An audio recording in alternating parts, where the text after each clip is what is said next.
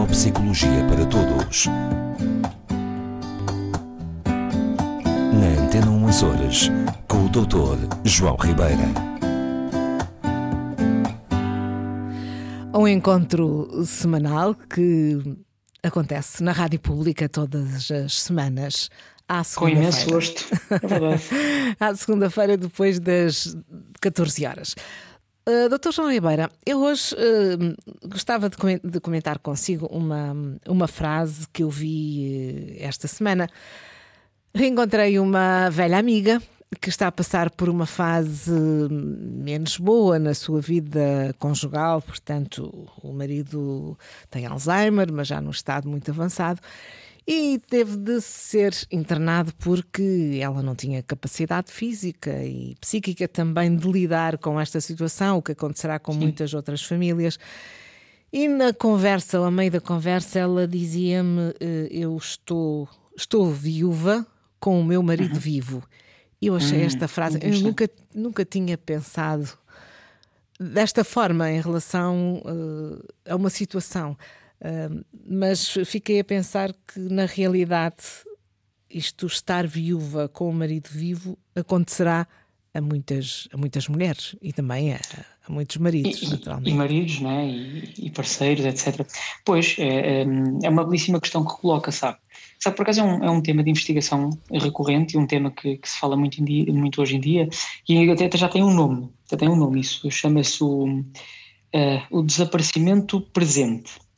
Eh, um, o que é que acontece? Isto, eh, isto é muito fruto da, da- enfim, da- dos avanços que a medicina está a ter, não é? que como muitas vezes já falámos, faz criar aqui uma, uma dualidade, vamos utilizar a palavra interessante para efeitos de conversa, que é muitas vezes o corpo não morre, mas infelizmente o envelhecimento cerebral ou outro tipo de, de problema fazem com que a pessoa deixe de ser quem é, não é?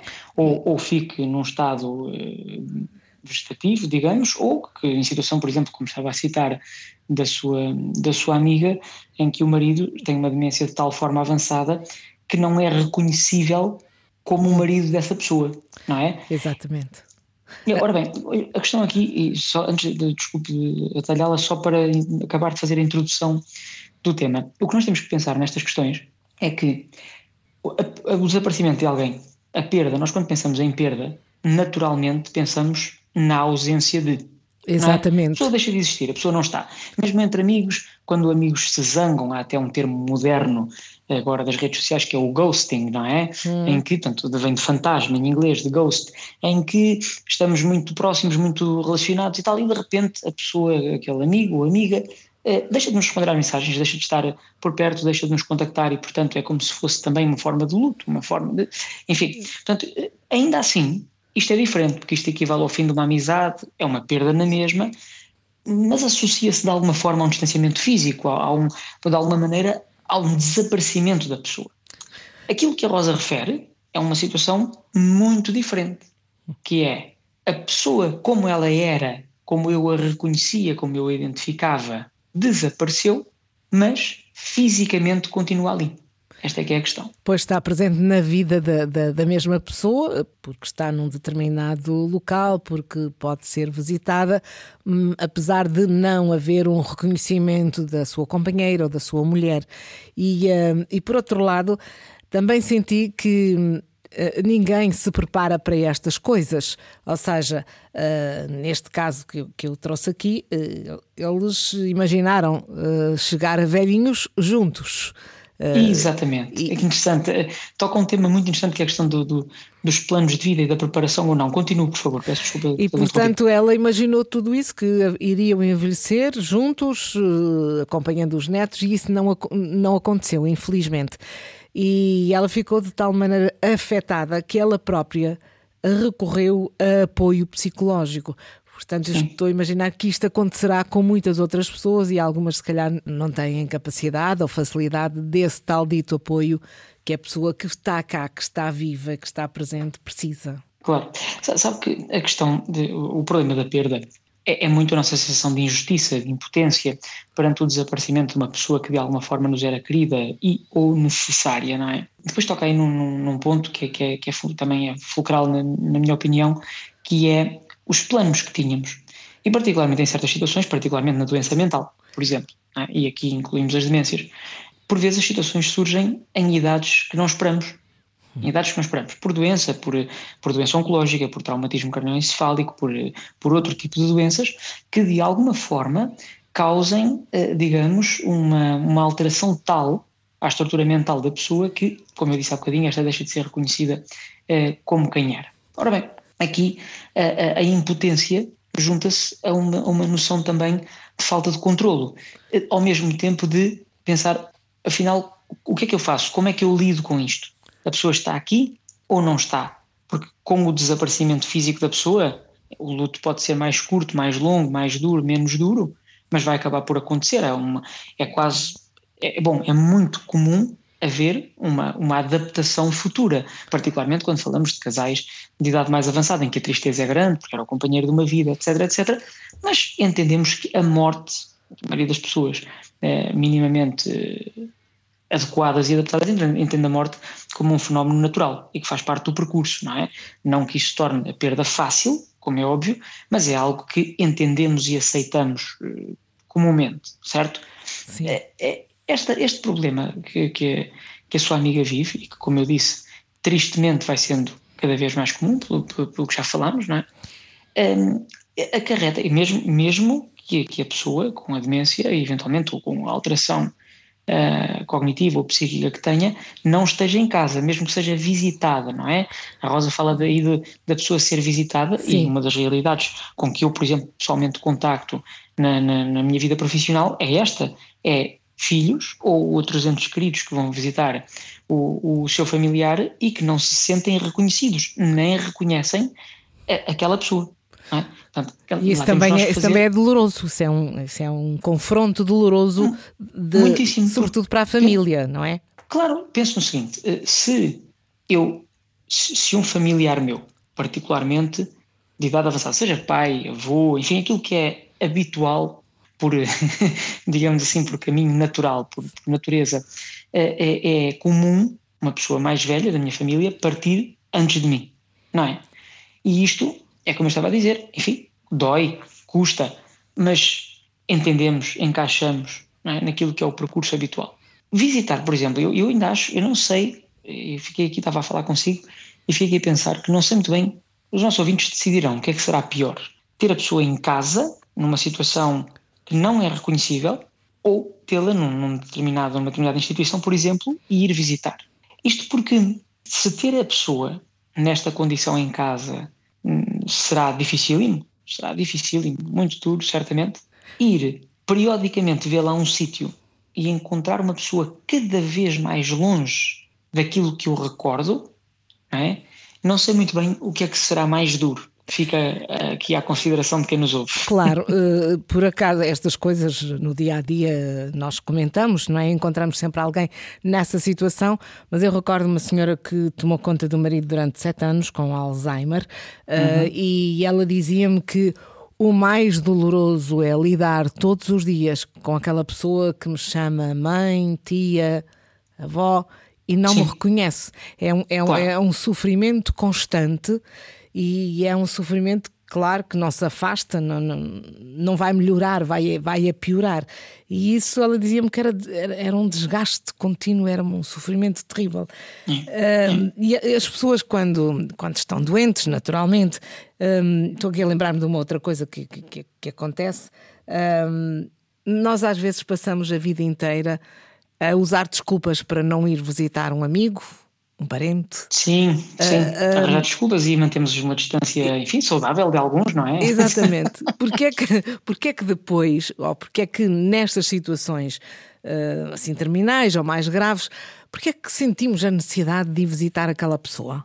Pois, eu acho que não, não será toda a gente, mas eu tenho a certeza que há muitas pessoas que acham que com essa, com essa ação, com esse, com esse ato, estão a a fazer o que tem que ser feito, estão a, de alguma forma a, a fechar algo e a, e a, completar, digamos assim, algo que sentem que não está acabado. O que é, que é na minha opinião, bastante estranho.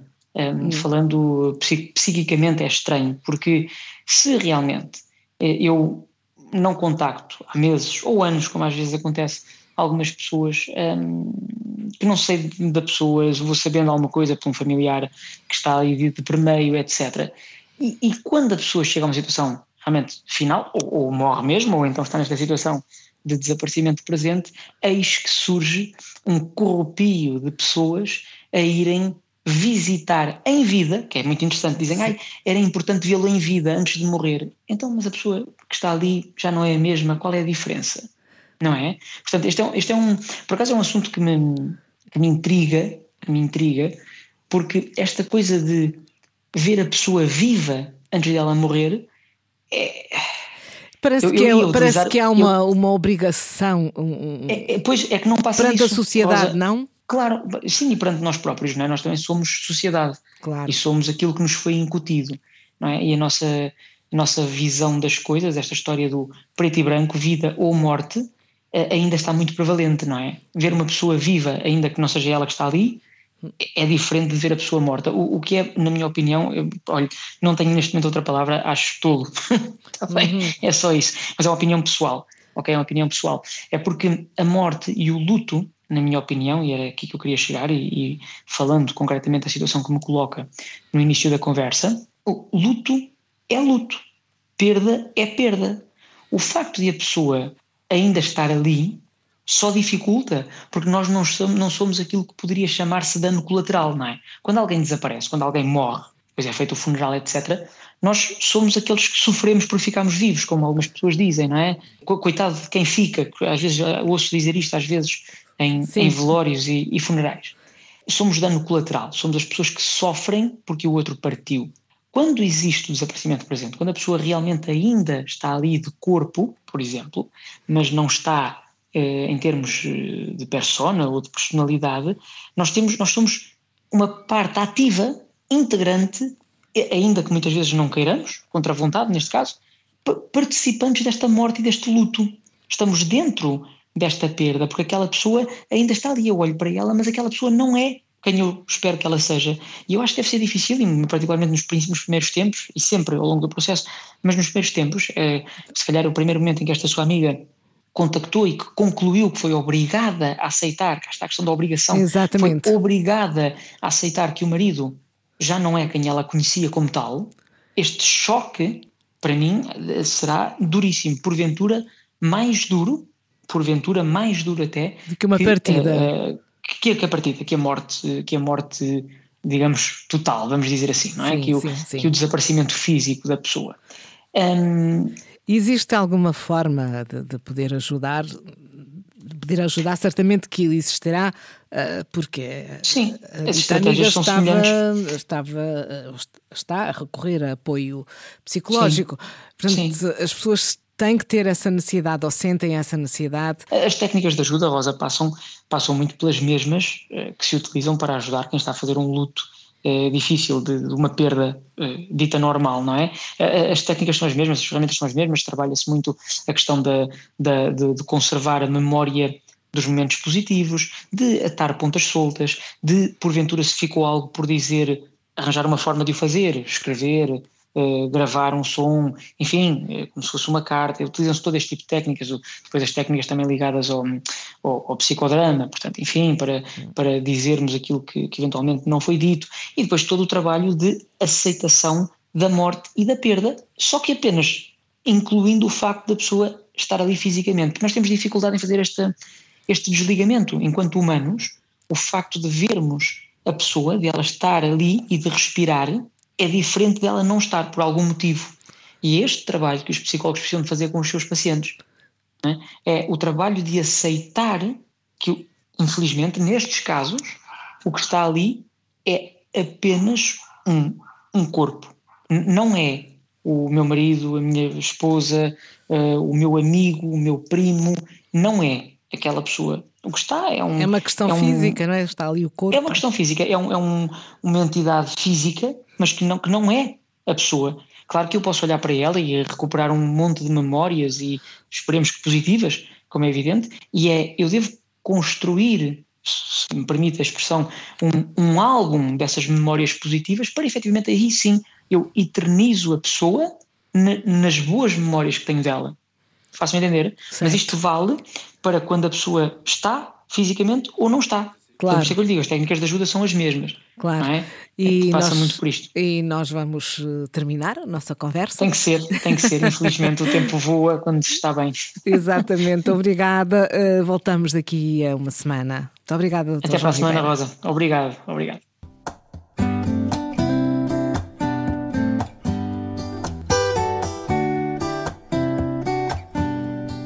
Neuropsicologia para Todos.